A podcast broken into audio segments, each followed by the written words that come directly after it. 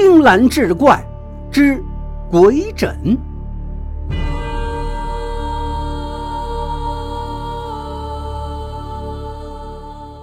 话说在清末年间，重庆长寿县成和街有一个小客栈，名为康福客栈，地处偏僻，条件简陋，但是生意却出奇的好。究其原因，是因为这家客栈里有一间客房，名为“天字号客房”。天字号客房里有一只神奇的鬼枕。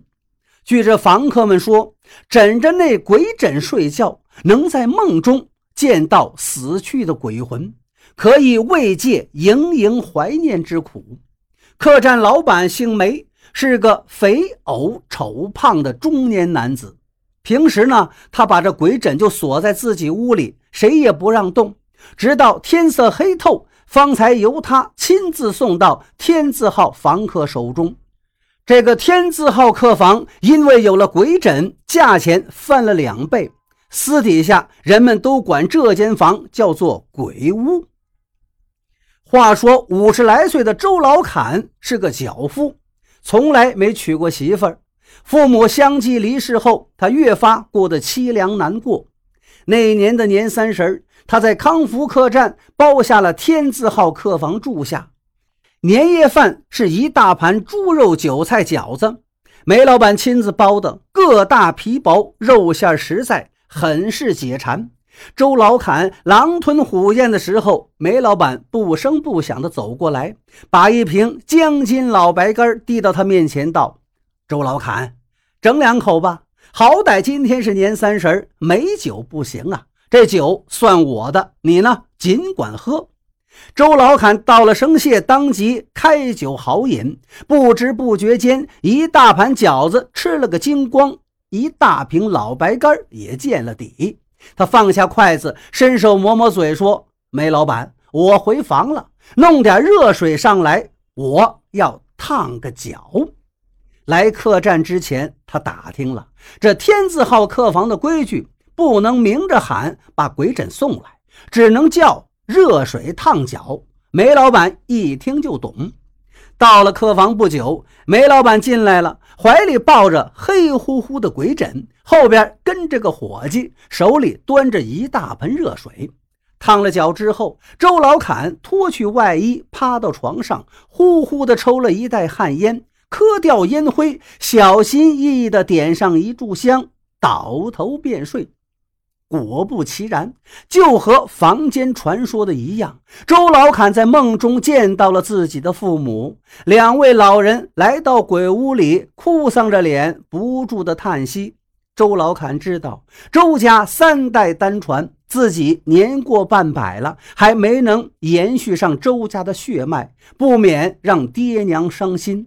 父亲还是跟生前一样，离不开旱烟袋。母亲则是拉着他的手嘘寒问暖，周老侃时而低声呜咽，时而哭诉自己的凄苦孤独。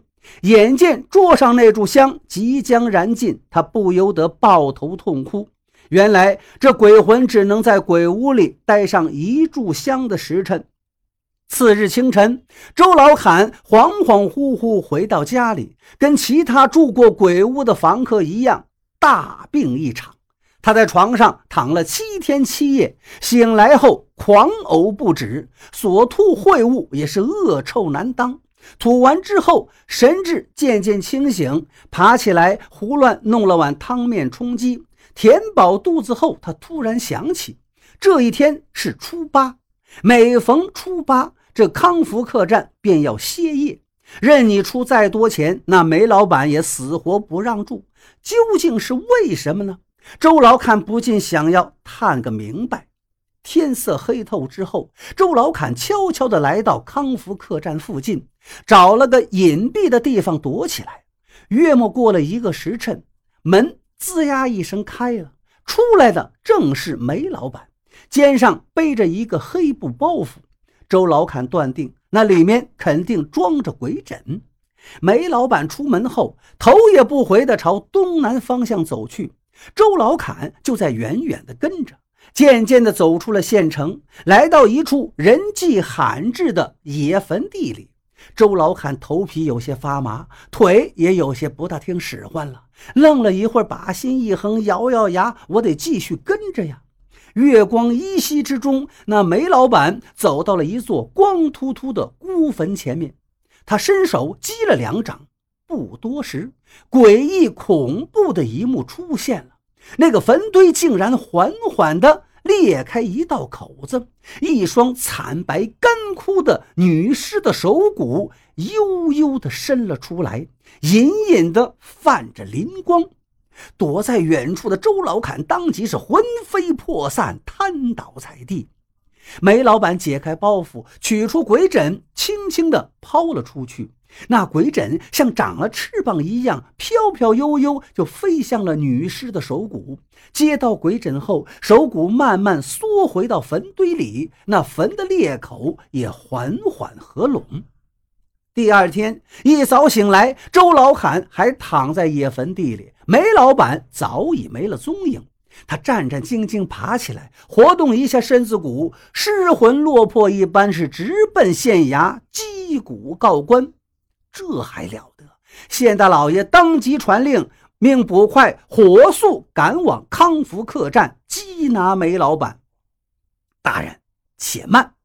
师爷汤某多了个心眼儿，附在县大老爷耳边嘀咕了一阵。县大老爷略一思忖，道：“嗯，也好，就按你说的办。”随后，他命人请来一名身着青衫、银须飘洒的独臂方士。那独臂方士到了之后，要了一顶轿子，手持七星宝剑，稳坐轿中，低声吩咐一番后，轿夫按他的吩咐直奔康福客栈。来到客栈门口，独臂方士令轿夫不要停下，一直往里面闯。怎么回事？快停！快停轿！正在柜台上翻看账本的梅老板有些生气了。只见一顶轿子直奔里面闯来，快步走出柜台，拦在了轿前。与此同时，轿中的独臂方士轻轻咳嗽了一声，轿夫会意，迅速拉开轿帘。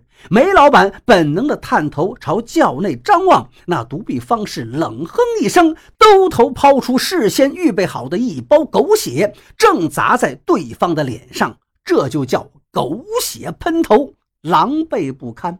梅老板哎呦一声惊叫，掩面倒地，就地翻滚了几下，显出原形，原来是一只肥硕臃肿的大灰鼠。说时迟，那时快，独臂方士跃出校外，手中七星宝剑直取灰鼠精要害。降妖除魔之后，独臂方士告诉众人：这灰鼠精成日在野坟地里活动，身上沾染了鬼气，因此成精。至于那个鬼枕，实在是僵尸作怪。僵尸以鬼枕积蓄生人之气，再吸食之，凡枕这个鬼枕的人，必然是大病一场。按周老坎的指引，一众人等找到了僵尸所在的野坟。正午时分，把这坟掘开，抬出一具年轻女性的白骨，用牛皮绳绑牢了，再贴上黄符，然后把鬼枕放在他脑后，重新下葬。因为举报有功，县大老爷重赏了周老坎。但是自从康复客栈被官府查封之后，当地人再也见不到亲人的鬼魂，不由责怪周老坎多事儿，有的甚至酒后耍酒疯，还指桑骂槐的诅咒他。周老坎自知在本地混不下去了，索性去了川东闯生活，从此再没回来。